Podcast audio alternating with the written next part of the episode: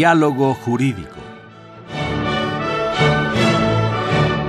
Derecho, Cultura y Humanismo.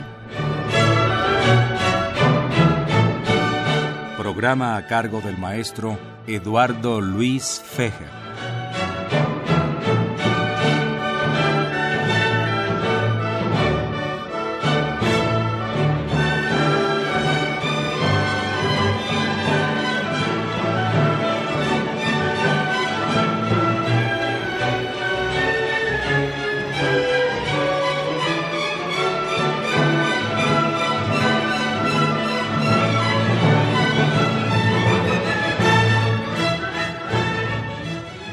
Song I wrote for John Sinclair.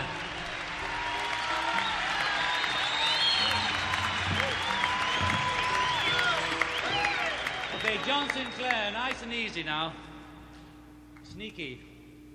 One, two, one, two, three, four.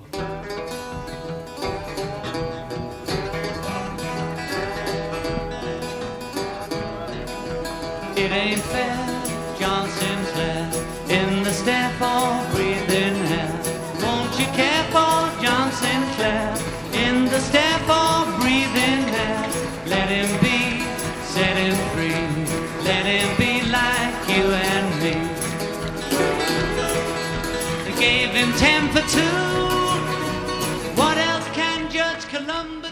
Muy buenas tardes amigos, los saluda Eduardo Luis Fejer en esta emisión grabada del programa Diálogo Jurídico de la Facultad de Derecho con nuestro lema Derecho, Cultura y Humanismo. Un programa muy especial porque tenemos a tres invitados también muy especiales. Yo le doy la bienvenida a mi querido y admirado amigo, el licenciado Marco Antonio Alfaro, quien es el director general de la Feria Universitaria del Libro de la Universidad Autónoma del Estado de Hidalgo. Un gusto, Marco Antonio, tenerte aquí, un hombre de gran éxito en el mundo de la cultura, ya conocido en muchísimos países y por supuesto en muchísimos estados de la República, porque le imprime su sello personal a lo que es una de las más prestigiosas ferias del libro de la República Mexicana, que es la feria que él dirige en el estado de Hidalgo. Muy bienvenido, Marco Antonio. Eduardo, encantado de estar nuevamente con ustedes en este magnífico programa y que se convierte en un espacio fabuloso para precisamente poder platicar acerca de esta última edición de la Feria Universitaria del Libro. Muchas gracias, Eduardo. Muchas gracias. Nos acompaña también Silvia Cherem, escritora, biógrafa, y por ahí he escuchado en varias ocasiones que es una de las harinas más importantes de la literatura mexicana. Y ya tiene muchos libros, este, mi querida Silvia, pero nos viene a presentar uno muy interesante que se llama Esperanza Iris, la última reina de la opereta en México. Silvia, un gusto tenerte aquí en los micrófonos gracias. de Radio UNAM. Feliz de estar aquí nuevamente. Muchas gracias.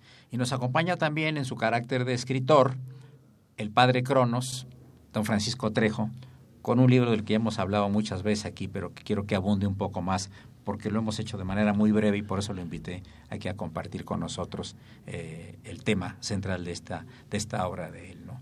Eh, invitados Hola, en cabina, Gracias. la escritora Elena Sevilla y el joven abogado Javier Cancino. Bien, quiero abrir el, uh, el programa de una anécdota personal que tiene que ver con Esperanza Iris y conmigo. Ya se imaginarán ustedes que si yo conocí a Esperanza Iris, ¿qué edad debo tener ahora actualmente? Pero espero que hagan sus cálculos. Yo era estudiante de la secundaria 1 de la calle Regina 111 en el centro histórico. Tendría yo 12 años aproximadamente, 13 quizá. Hablo del año 54 55. Y estaba yo caminando por la calle y un señor muy elegante con una señora muy elegante me llaman y me dicen, oye, muchacho, con un acento cubano, ¿dónde está el Teatro Esperanza Iris? Ah, Leo, yo los llevo, está a dos cuadras de aquí, yo voy para allá, vamos caminando. Dice, ¿tú conoces a Esperanza Iris? Pues de oídas le digo, por supuesto, porque yo leo los periódicos desde chico y yo sé que es una, una gran vedette, una reina de la, de la opereta en México. Pues acompáñanos. Fuimos caminando, le pregunté su nombre, me dio una tarjeta y para que vean que la memoria no me falla, se llamaba J. Francisco J. Carluch y Dávila, era juez en La Habana, Cuba. Esto obviamente antes de la Revolución Cubana, ¿no? Gente muy bien, muy educada. y tocaron el timbre y parece que ya había alguna relación con Esperanza Iris y nos pasó a la sala de su casa y estuvimos platicando con ella un buen rato. Era una persona mayor, muy interesante, muy tabasqueña. Es la anécdota que yo tengo con, con, con ella. Me quiero imaginar de qué fue esa plática. Y lo digo que me quiero imaginar porque si fue en 54, ella estaba en medio del proceso para la defensa de Paco Sierra, que es el tema de la novela que yo escribí. Eh, Paco Sierra, un barítono, el tercer marido de Esperanza Iris, veintitantos años menor, y cuando digo veintitantos es porque de veras hay una duda al respecto, hay tres actas de nacimiento de ella. Yo creo que cuando se casó con él, ella quiso quitarse los años y entonces eh, no es la de 1886, a lo mejor la que ella usaba era la de, 18, de 1900, a lo mejor veto a saber, pero se quitaba los años.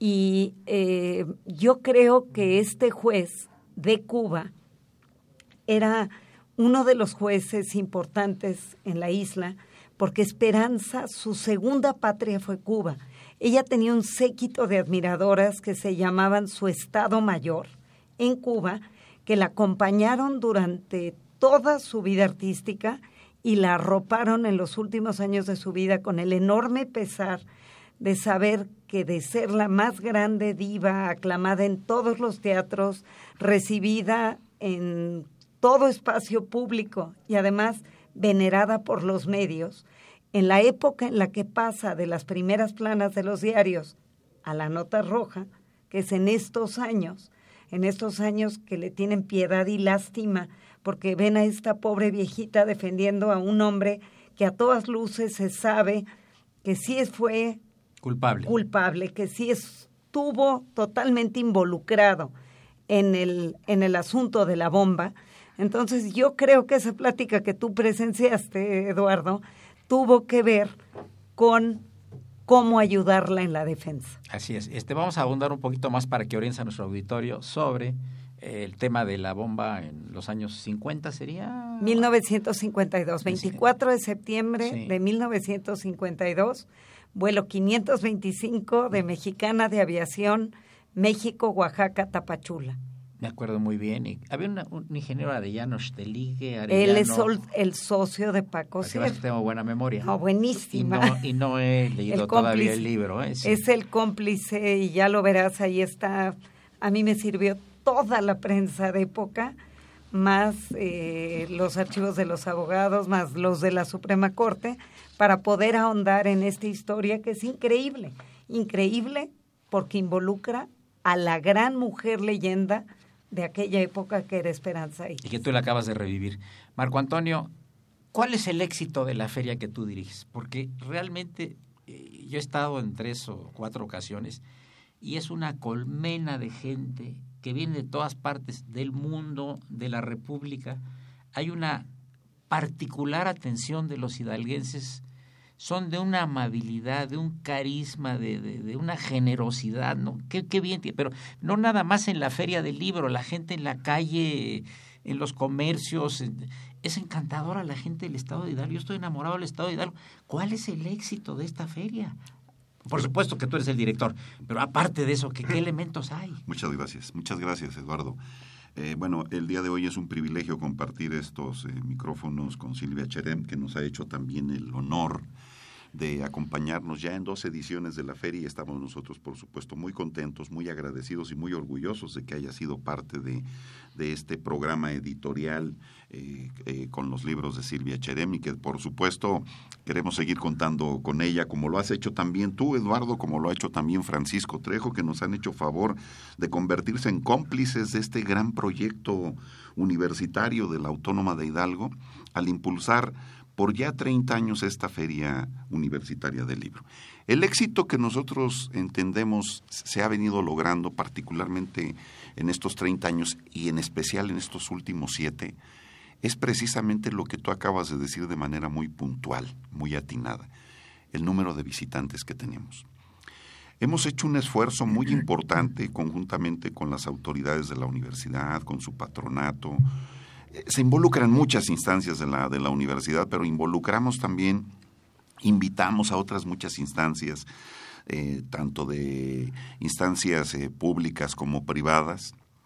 Invitamos a muchas empresas, Eduardo, para que a través de un patrocinio puedan llevar niños de escuelas de diversos municipios del estado de Hidalgo y acercarlos a un evento ya de por sí importante como es precisamente la feria, cuyo objetivo fundamental es precisamente incentivar el hábito por la lectura.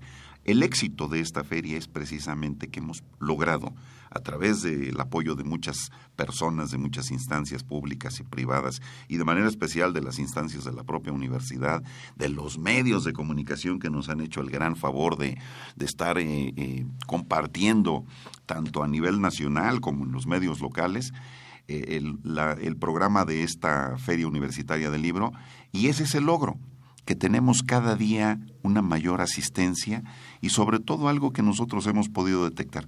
Tenemos un público ya que espera ansioso la llegada de esta feria del libro. A mí me llama mucho la atención, amigos del auditorio, la cantidad de niños que hay en la feria. Están viendo los libros tan, y, una sociedad que lee es una sociedad que le va a hacer mucho muy bien a México. Y bueno, y el padre Cronos, que también eh, obviamente es escritor, eh, presentó su libro, recuérdanos por favor el título y tu idea al hacerlo. Pero yo creo que después del corte que nos va, este, al que entramos con... No se te quita el, el disfraz ¿verdad? de, o el uniforme de. Padre Cronos, de el que nos ayuda con la guadaña a cortar las cabezas porque el tiempo, el tiempo pasa. ¿Ok? Sí, entonces este, nos vamos al corte con Miguel Ángel Ferrini y regresamos. Muy bien.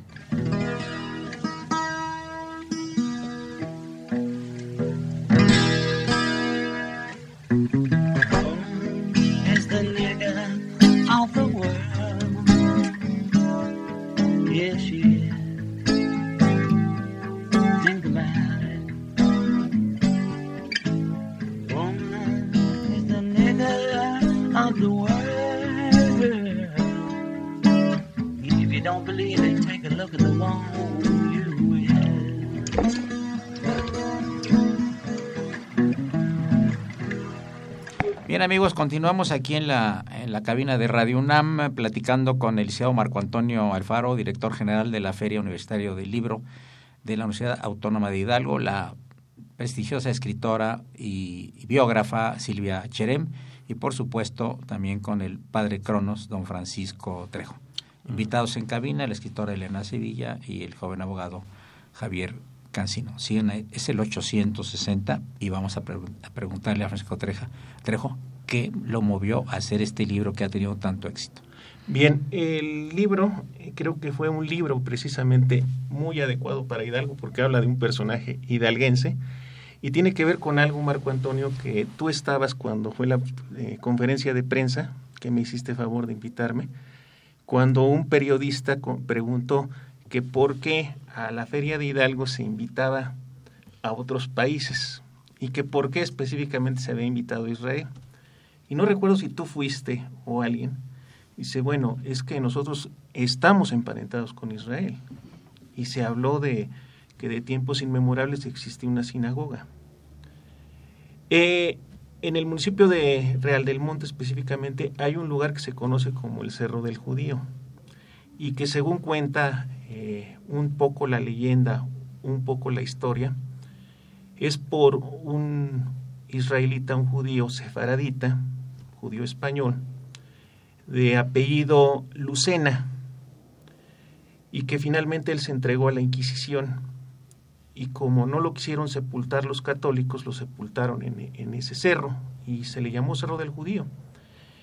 Después llegaron un grupo de trabajadores, principalmente de la península o del ducado de Cornualles, que yo lo aclaro aquí, y también de otras partes como Irlanda, Gales, Escocia y Alemania. Pero principalmente cornuallenses e irlandeses son los que llegaron. Y se instaura precisamente un cementerio en este Cerro del Judío. El libro habla de un personaje que trabajó cuidando ese cementerio, Inocencio Hernández Lara, que el gobierno británico le otorgó el reconocimiento MBE, igual que los Beatles, Member of the British Empire, que es el reconocimiento más modesto de los que se entregan por 45 años de, cuidado de este cementerio. Entonces, este cementerio eh, que se ubica en Mineral del Monte, en la lápida hay un poema, eh, Marco Antonio, hay un poema, Silvia, y voy a hablar en primera persona. El poema que está en la lápida de Inocencio es de mi autoría. Ese poema yo se lo escribí a Inocencio, lo leí a los nueve días de que lo sepultaron y me dicen sus hijas eh, de, apellido Hernández Excuse, me dicen, hoy estuvo muy padre el poema que le escribiste a mi papá, dice, ¿hay algún problema si lo colocamos en la lápida?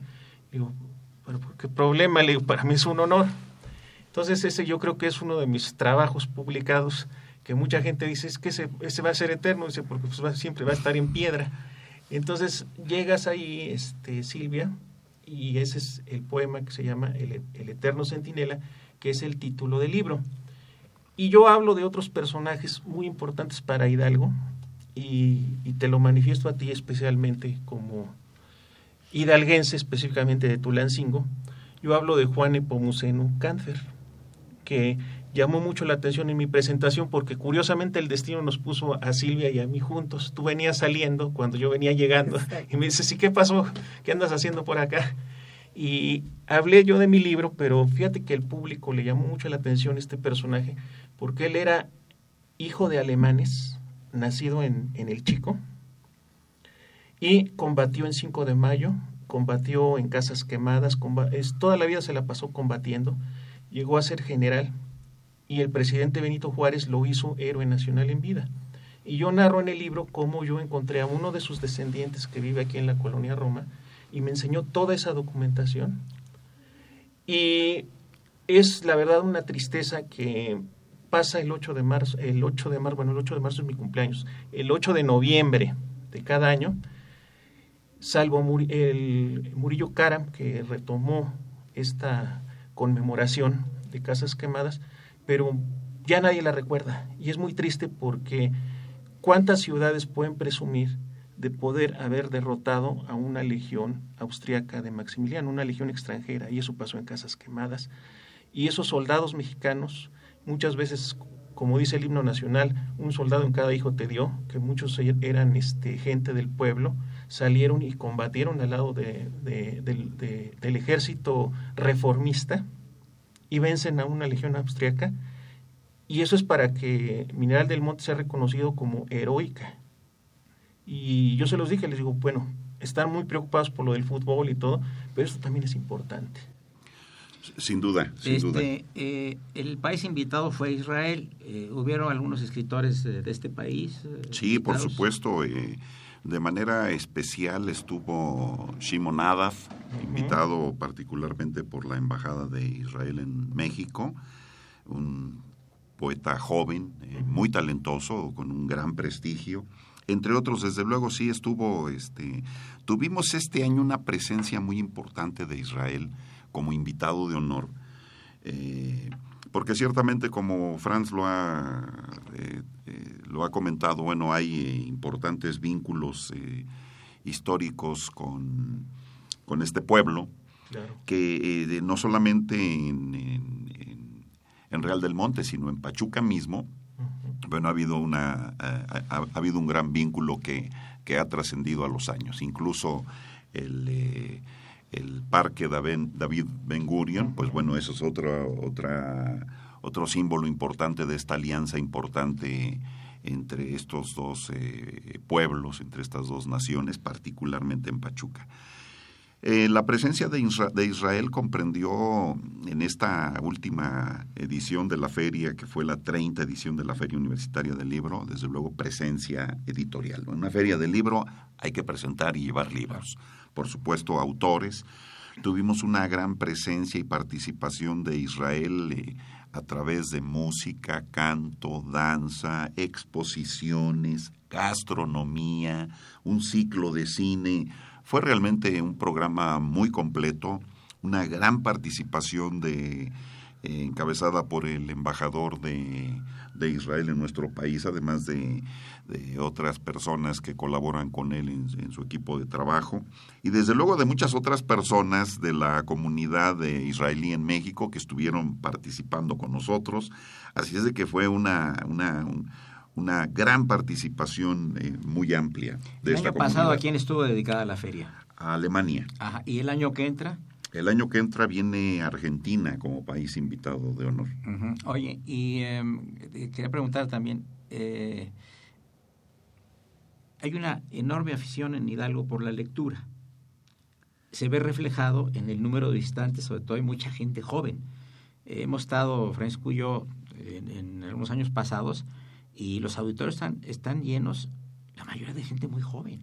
Sí, y, sin duda. Y, da, la impresión, Silvia, de que a la gente joven pues, no le llama mucho la atención la, la lectura, le llama atención toda la cuestión cibernética y la cuestión de Internet, etcétera, etcétera. Pero este es un desmentido la Feria del Libro de, del estado de Hidalgo. ¿no? Shimon decía precisamente en una de sus intervenciones, él estaba verdaderamente sorprendido de ver, efectivamente, como tú lo comentas, Eduardo, a mucha gente joven. Eh, somos todavía un país de jóvenes y el que en la Feria Universitaria del Libro tengamos una gran asistencia de niños y de jóvenes, eso es un gran aliciente. Eh, en primera porque el espacio de Full Niños para nosotros lo consideramos, si me valen el término, el semillero de lectores.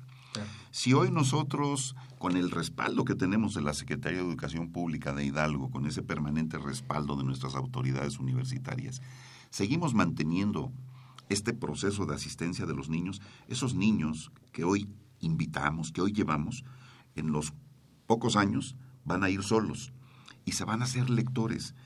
Y eso es muy importante. Y por supuesto, bueno, pues una universidad que no impulsa un programa de fomento a la lectura, pues estaría dejando eh, algo muy importante sin hacer.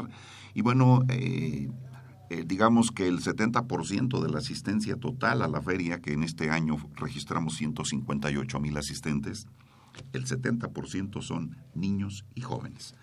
Particularmente este año tuvimos la asistencia de 131 escuelas de 19 municipios entre preescolar, primaria y secundaria.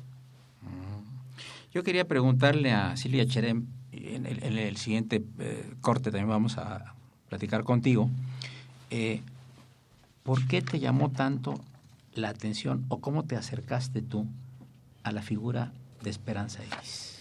Con pena tengo que decir cada vez que me lo preguntan que, no, la conocías. Que no fue Esperanza Iris quien me llamó. Quien tocó a mi puerta fue el accidente. Yo estaba perdida en el otro lado del mundo, es decir, en las islas de Galápagos, donde uno ve animales y casi no ve gentes. De frente a Ecuador eso, ¿no? Es sí, y es un lugar donde no hay vida humana, solo en una de las islas. El resto tu única convivencia con humanos es la gente que va en un pequeño barco. Entonces, en ese pequeño barco iba una mujer de Hawái que se me acercó y me dijo, ¿tú eres de México? Y le dije que sí. Me dijo, mi familia solía ir a México hasta que sucedió lo del accidente. Y yo le preguntaba cuál accidente y como que se enojó de que yo no sabía y ya no me quería contar. Y tú sabes que un periodista basta que nos piquen un poquito para que no. Entonces yo eh, busqué la manera de que me contara y me contó que sus padres iban en ese avión donde explotó la bomba. Era el doctor Mankin y su esposa. Y bueno, ella es bastante mayor que yo, yo en el 52 no había nacido. Y le pregunté si sus padres dejaron algún diario. Yo pensé inicialmente que iba a hacer un reportaje para el periódico de algo que me parecía insólito. Yo no podía creer que en México, los años 50, una de las primeras bombas que se puso en un avión haya sido en nuestro país. Es más, le dije, yo creo que estás equivocada. Yo creo que te equivocaste de país y has vivido en el error toda la vida. La que estaba equivocada obviamente era yo. Y me dio, me dijo, fue en los 50, se me quedó en la mente. Le pregunté si había algún diario, alguna carta, algo.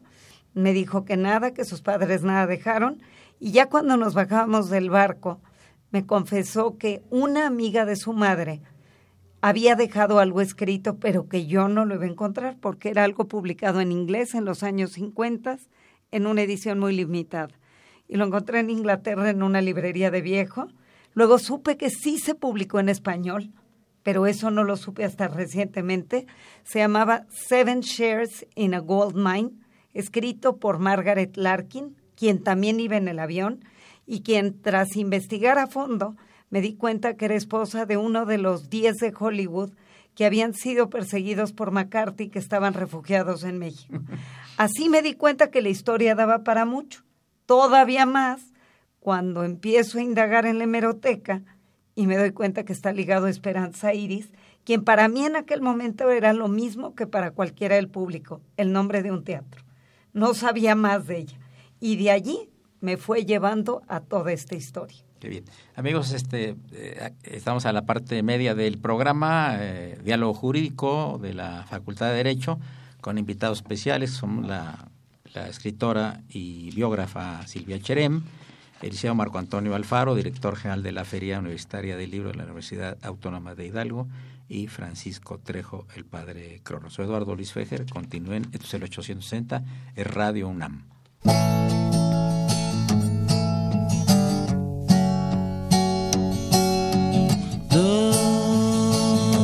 At me. Who am I supposed to be? Who am I supposed to be? Look at me. What am I supposed to be? What am I supposed to be?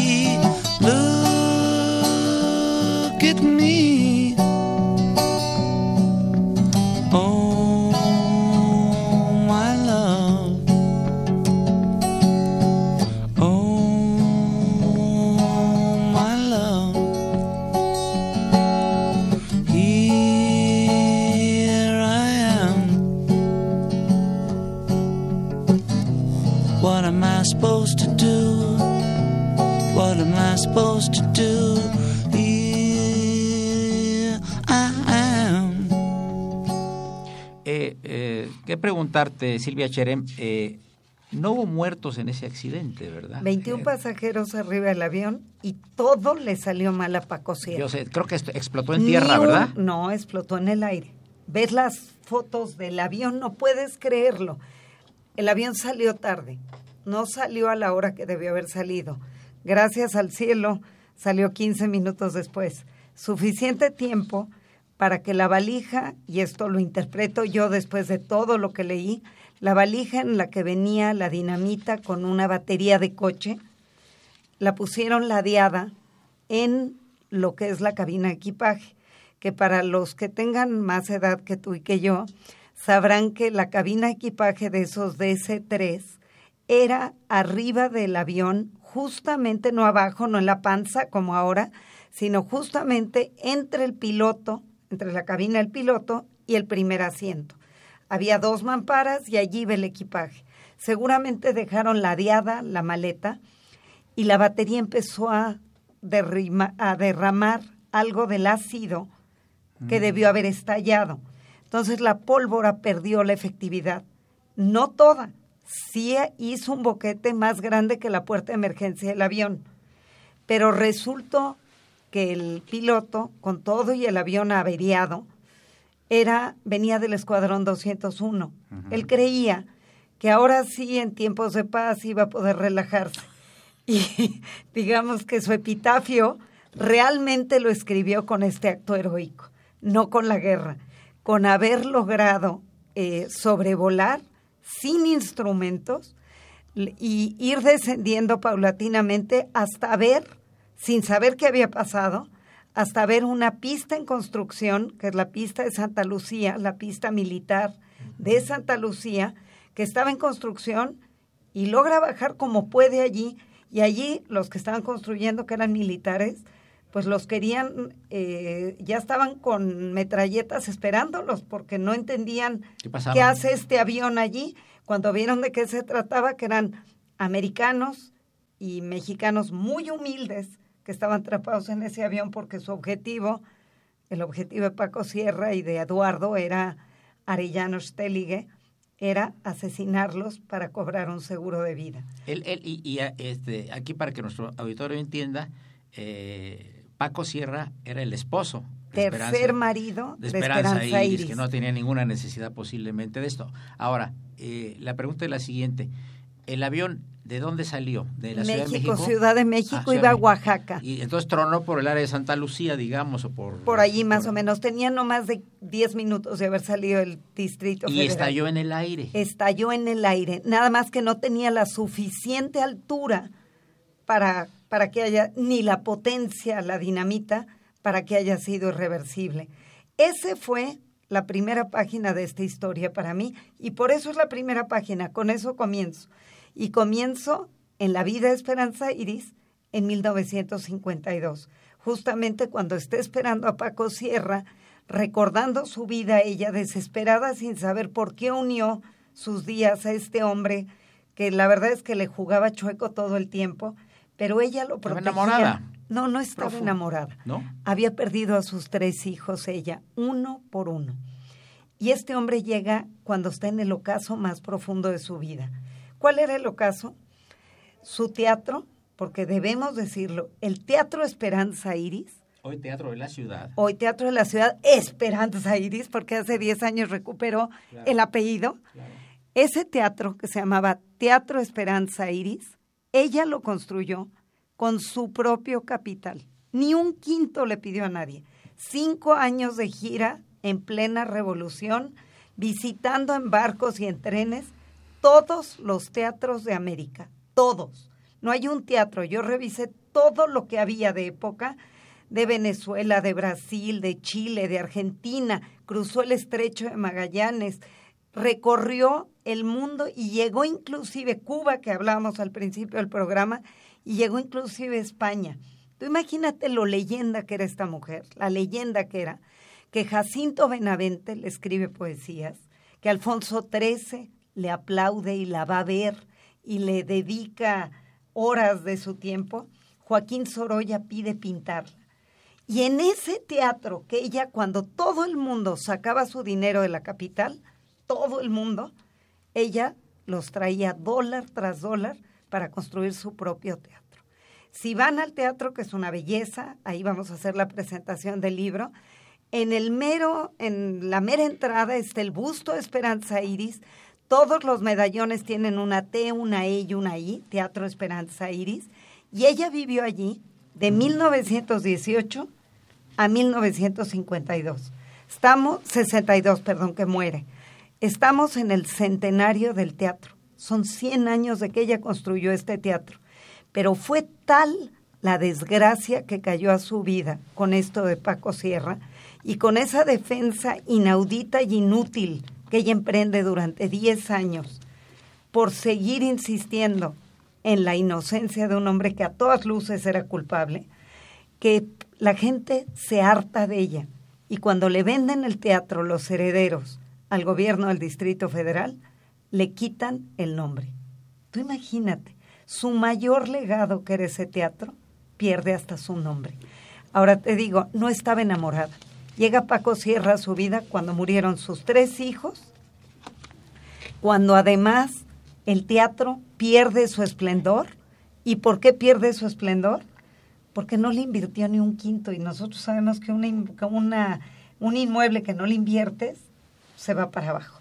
Y además es el año en que inauguran Bellas Artes. Además. Además. claro que sí. Eh, vamos a continuar aquí con Marco Antonio eh, Alfaro. De, de, digamos, de las últimas ferias que has tenido eh, bajo tu brillante y atinada dirección, ¿cuál te ha llenado más a ti? Que digas, ay, pues esta estuvo muy bonita. Yo sé que sin ofender a nadie, ¿eh? Precisamente No esta, está oyendo nadie. precisamente esta, porque hay un aprendizaje permanente. Esta, la, cotidiano. esta, la dedicada a Esta- Israel. Esta, última edición, sí, que la 30 edición, la que estuvo dedicada a Israel, 30. ha sido... eh, mira, se van conjuntando muchos más esfuerzos, muchas más alianzas. Hay una mayor participación editorial, mayor presencia de las editoriales. Tuvimos más de 237 presentaciones editoriales, un total de 1.315 actividades, cerca de eh, 18 mil niños. eh, digo, hablar de 18 mil niños para Hombre. nosotros en el Estado es muy significativo, muy, muy significativo. Claro. Y 158 mil asistentes durante 10 días, esto es verdaderamente magnífico. Estamos eh, muy contentos, pero tampoco satisfechos. Sabemos que hay mucho todavía que hacer y sin duda la próxima edición tendremos que eh, hacer mucho mejor las cosas. Francisco Trejo, eh, de tus personajes inolvidables, como decían en el, en el selección de Roger Digest, ¿no? Mi, mi personaje inolvidable. De este libro, ¿quién ha sido tu personaje inolvi- inolvidable?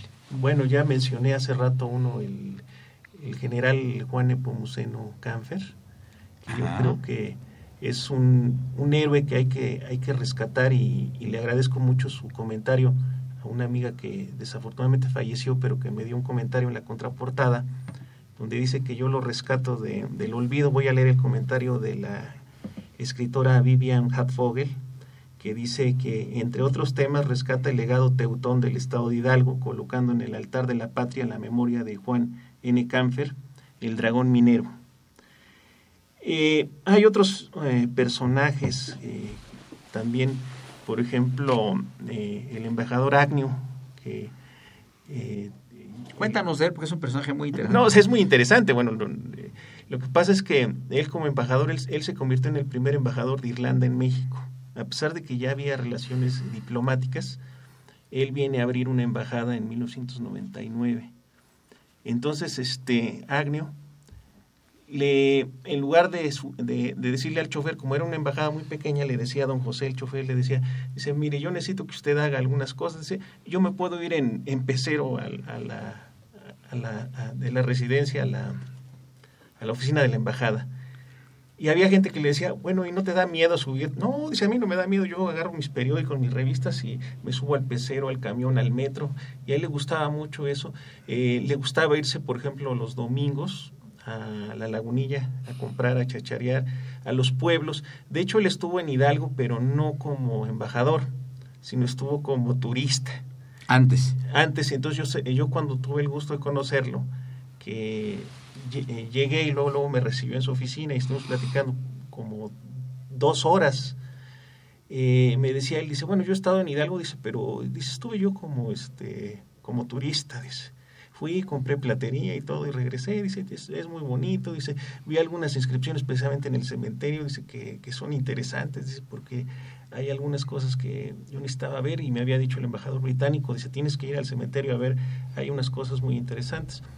Dice, y él era así, y, creo que la última vez, el último programa de, que, de radio que él hizo fue precisamente aquí con nosotros, que estuvo Beatriz Paredes, que fue un programa muy interesante. Se pelearon. Sí, y todavía sale A- Agnew y me dice, porque todavía nos hablábamos de usted, y me dice, y lo narro en el libro, dice, no se le olvide que mañana es, es mi despedida, era 13 de septiembre precisamente la, la, este, la despedida. Y digo que eh, nos hablábamos de usted porque ese día, cuando yo me despedí de él, le dije, bueno, embajador, ya me voy. Dice, yo ya no soy aquí embajador de nada, a partir de hoy nos vamos a hablar de tú. Dice, yo ya aquí ya no soy nada, dice, y nada más soy tu amigo, dice. Ah, bueno, está bien. ¿Cómo andamos de tiempo, padre Cronos? Pues vamos bien, vamos bien, pero todavía nos quedan cuatro minutos. y cuatro, cuatro minutos. Vamos a platicar los cuatro minutos para luego regresar con este con Silvia Cherem. Muy bien. ¿Qué planes entonces hay para el año que entra para superar esta que fue una magnífica feria? ¿Qué planes tienes? Bueno, por supuesto, eh, ya confirmada la asistencia del invitado de honor que será Argentina, eh, y con la temática de la, de la democracia, es eh, muy propicia por el año, es un año de elecciones, seguramente que despertará un gran interés de instituciones, de políticos que quieran llevar libros, que quieran participar de esta temática, pero nuestro particular interés radica de nueva cuenta en eh, generar una más amplia convocatoria, porque queremos ver todavía muchos más niños, queremos ver muchos más jóvenes, y por supuesto que la asistencia a la feria se haga eh, más consistente, y también, desde luego, que hagamos una mayor convocatoria internacional. Esta última edición ha sido la feria más internacional que hemos tenido. Bueno, el año venidero tiene que seguirlo siendo, eh, máxime que eh, la Feria del Libro tiene que corresponder a la calidad de universidad que la impulsa y este año la universidad quedó inscrita legal y formalmente como una de las 1.100 universidades más importantes del mundo, lo que nos compromete a que la feria, la Feria Universitaria del Libro, tiene que corresponder precisamente al prestigio de nuestra universidad. De tal manera que deberemos eh, tener un programa mucho más impecable, mucho más organizado, mayor número de presentaciones editoriales, eh, invitar a más personajes internacionales, que la gente se sume, como ustedes lo han podido apreciar, precisamente por la calidad de nuestros participantes. Eso es para nosotros muy importante y es de los planes que tenemos para el año venidero. Yo quería preguntarle a Silvia Cherem, ¿cuándo se va a presentar este libro y por quién?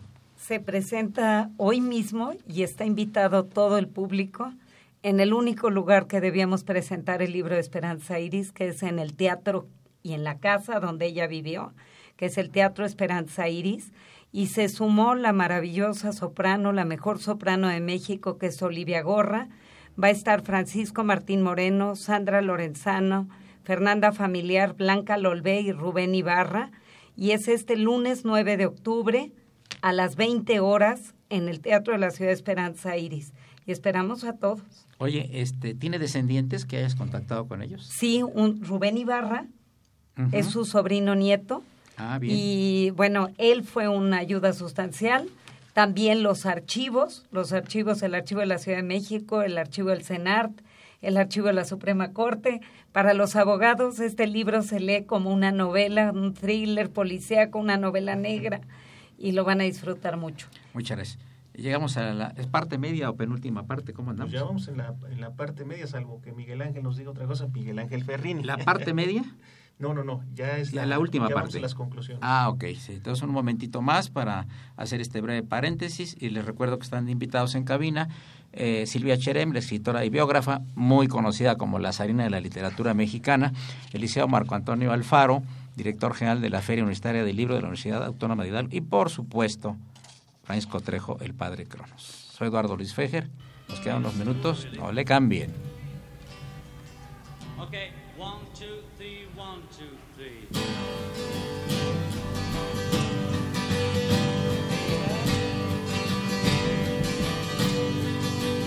If you had the luck of the Irish, you'd be sorry and wish you were dead. You should have the luck of the Irish, and you'd wish you was English instead. Thousand years of torture and hunger drove the people away from their land. A land full of beauty and wonder was raped by the British brigand. Goddamn, goddamn. If you could keep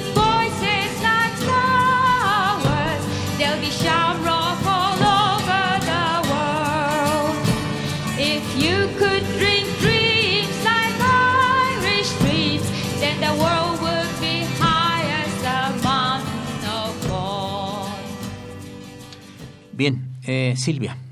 Entonces, te enamoraste del personaje. Pues mira, tengo que decir que me despertaba de noche furiosa con ella.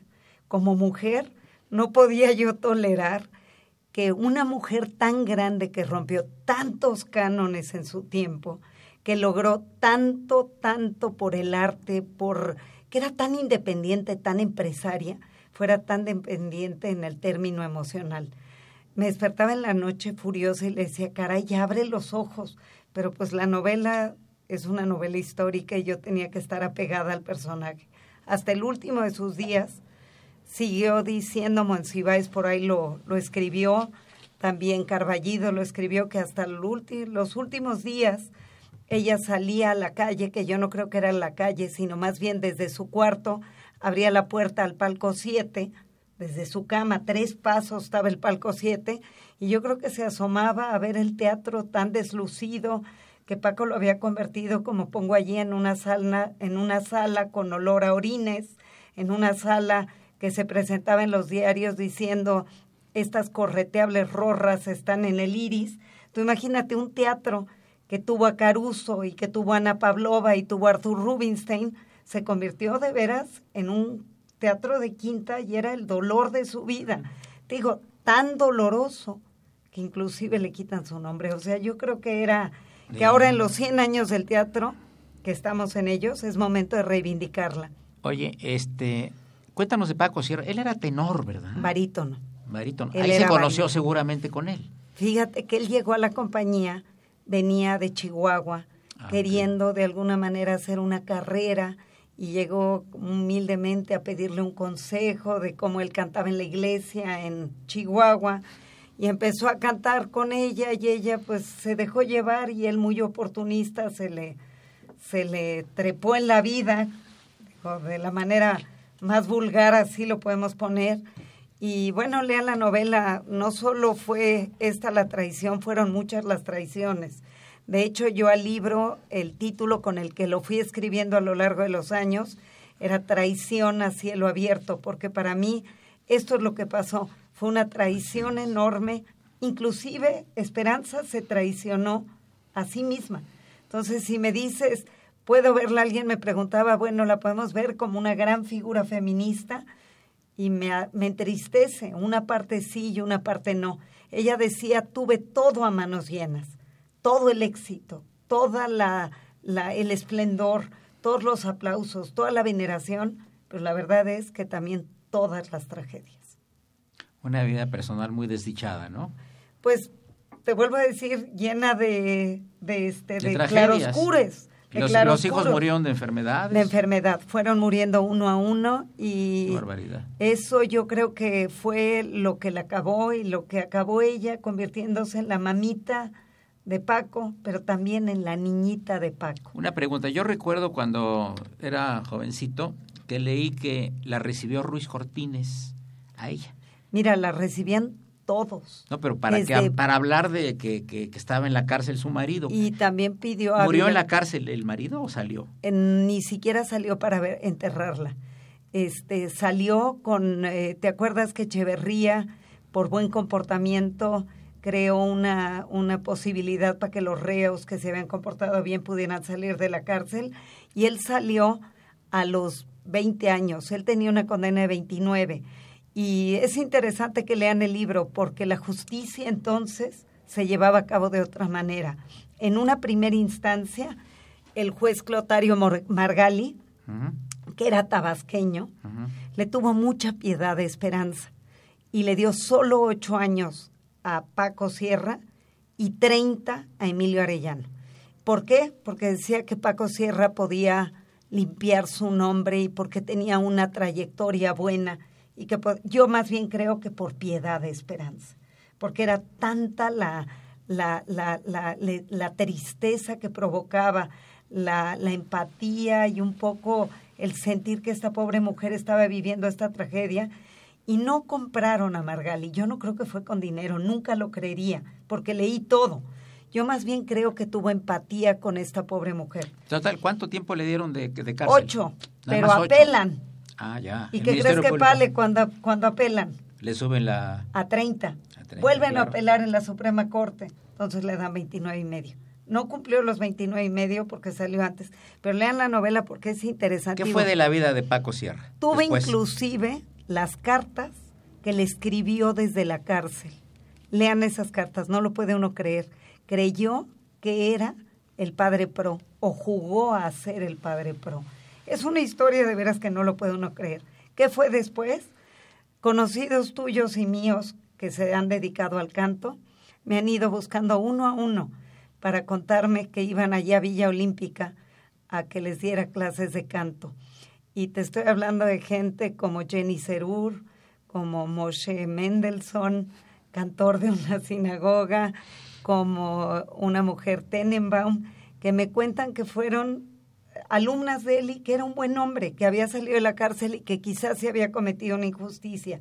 Yo les he pedido que lean el libro para que vean que la injusticia no es tal. ¿Él fue el autor intelectual? Yo creo que sí, eh, junto con los dos, yo creo Con que se daban, se iban de la mano. Lean la historia, ahí están todos los detalles y es de veras una historia negra que puede leerse como una novela de Agatha Christie, de traición, de pasión, de muerte, de con todas lo- con todos los elementos que, que yo te diría que la realidad superó cualquier ficción. Marco Antonio, ¿qué nos puedes dar de mensaje para nuestro auditorio con relación a la importancia de las ferias del libro? Bueno, son eh, un espacio eh, fundamental para precisamente poder eh, escuchar historias como las que hoy nos comparte precisamente Silvia Cherem, como lo que nos ha platicado Francisco Trejo. Y bueno, eso nos genera un gran interés por poder, a partir de, de estos relatos, empezar a leer. Para quienes somos lectores, bueno, pues nos llevamos de tarea leer un poco más y para quienes estamos apenas iniciando, nos cautivan estas historias que nos interesan precisamente para acercarnos a los libros. Por eso son tan importantes las ferias. Dice alguien, y creo que dice muy bien, yo no sé si seamos mejores, pero sí somos diferentes cuando leemos. Los invitamos a la próxima edición de la Feria Universitaria del Libro, la Feria de Todos. Muchas gracias. Eh, Silvia, eh, ¿tú qué le sugerirías a un periodista? Iniciaste como periodista tú de, con un gran éxito y derivaste en escritora con mayor éxito todavía. ¿Qué le recomiendas a nuestro joven auditorio con relación al mundo del periodismo y de la literatura? Yo sé que de una pequeña anécdota se puede salir un gran libro o de un encuentro casual como este que te pasó en las Islas Galápagos, ¿no? Es eso, yo creo que aquel que, que tiene inquietud y pasión y ganas de investigar a fondo y luego eh, la dedicación y el tiempo para tachar y tachar y tachar y corregir y corregir hasta que atrapes al lector, eso es lo que se requiere. Y yo creo que el objetivo es que todos los trabajos periodísticos siempre sean pensados como algo trascendente en el tiempo, como algo más literario. Yo creo que no son notas de prensa que uno debe de hacer pensando que tienen una periodicidad y que van a pasar al, al basurero de la historia. Yo creo que hay que tener respeto al lector y trabajar los textos hasta el final. A mí me preguntan por qué me, por qué ahora novela. Y yo digo, es que es lo mismo que he hecho siempre, nada más que ahora Esperanza no está viva y tuve que, que imaginarme algunos episodios. Claro. Pero Esperanza me guardó todo. Ella me fue llevando de la mano. Yo te diría, bastaba que yo dijera que algo quería, como lo último, que yo quería saber qué le pasó al Sorolla. Y yo no quería cerrar la historia cuadro, sin saber qué le pasó a ese gran cuadro que está en las últimas páginas del libro. Y a Rubén Ibarra, el sobrino nieto, le dije, tú no te apures, que yo te voy a llevar a volver a ver ese cuadro. Y me decía, no, hombre, tengo años buscándolo y no hay cómo encontrarlo. Le dije, lo vamos a encontrar. Y lo llevé. Lo vimos el cuadro nuevamente. Y así fue todo. Fue ¿Dónde, nada más dónde es- está el Sorolla? el Sorolla es parte de la Fundación Caluz. Próximamente va a ser parte de un museo. En Madrid, ¿no? Hay un museo No, Sorolla aquí en Madrid. Pero ese está aquí en México. Es Ah, parte, es, es eh, parte de la Fundación Caluz y eh, próximamente me dicen que va a ser parte de un museo que inaugurarán aquí en México. Di, di con el cuadro, di con el dueño y es más, el cuadro estaba, cuando yo le enseñé, porque yo tuve una réplica del cuadro todo el tiempo sobre mi escritorio en estos últimos cinco años y mi réplica tenía un tono rosa, una tafeta rosa bellísima pintada en el cuadro. Cuando llegamos que en el original casi nos vamos de espaldas porque el barniz se había oxidado y estaba totalmente café, una nata. Y se lo enseñé al dueño y le dije, lo tienes que mandar a restaurar. Mira el cuadro que tienes. Y creo que ya lo hizo y bueno, veremos un cuadro bellísimo. Última palabra al padre Cronos. Bien, eh, el pueblo de Cornualles tiene tres símbolos patrios o símbolos nacionales. La bandera de San Pirán, su lengua y el paste.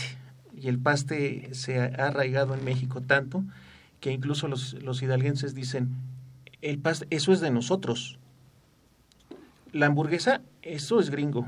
El hot dog, eso es gringo. La pizza es italiana. El paste es de nosotros. Entonces es tanto el vínculo de amistad no solamente con Cornualles, sino con Irlanda, con Alemania, con Israel y con otras naciones que tiene el Estado de Hidalgo, que siempre ha sido una sociedad entendida hacia el exterior. Y quiero decir estas palabras precisamente en córnico britón gaélico, que es merraus, Kernoha México Bisbiken. Muchas gracias. México y Cornualles por siempre. Muy bien. Amigos, llegamos a la parte final del, del programa. Eh, le agradezco muchísimo a la escritora y biógrafa Silvia Cherem su presencia y felicitarla por la presentación hoy de su libro en la noche. Al querido maestro licenciado Marco Antonio Alfaro, director general de la Feria Universitaria del Libro de la Universidad Autónoma de Hidalgo. Muchas gracias, Su presencia, muchas gracias, palabras, Armando. permanente mi invitado, ya lo sabes. Muchas gracias. Eh, a Francisco Trejo, por supuesto, el padre Cronos, y nuestro agradecimiento a Miguel Ángel eh, Ferrini en la cabina. Y saludamos a los invitados de honor, la escritora Elena Sevilla y el joven abogado Javier Cancino. Soy Eduardo Luis Fejer, la mejor de las tardes, continúen estos 860, esto es Radio UNAM. Mm-hmm.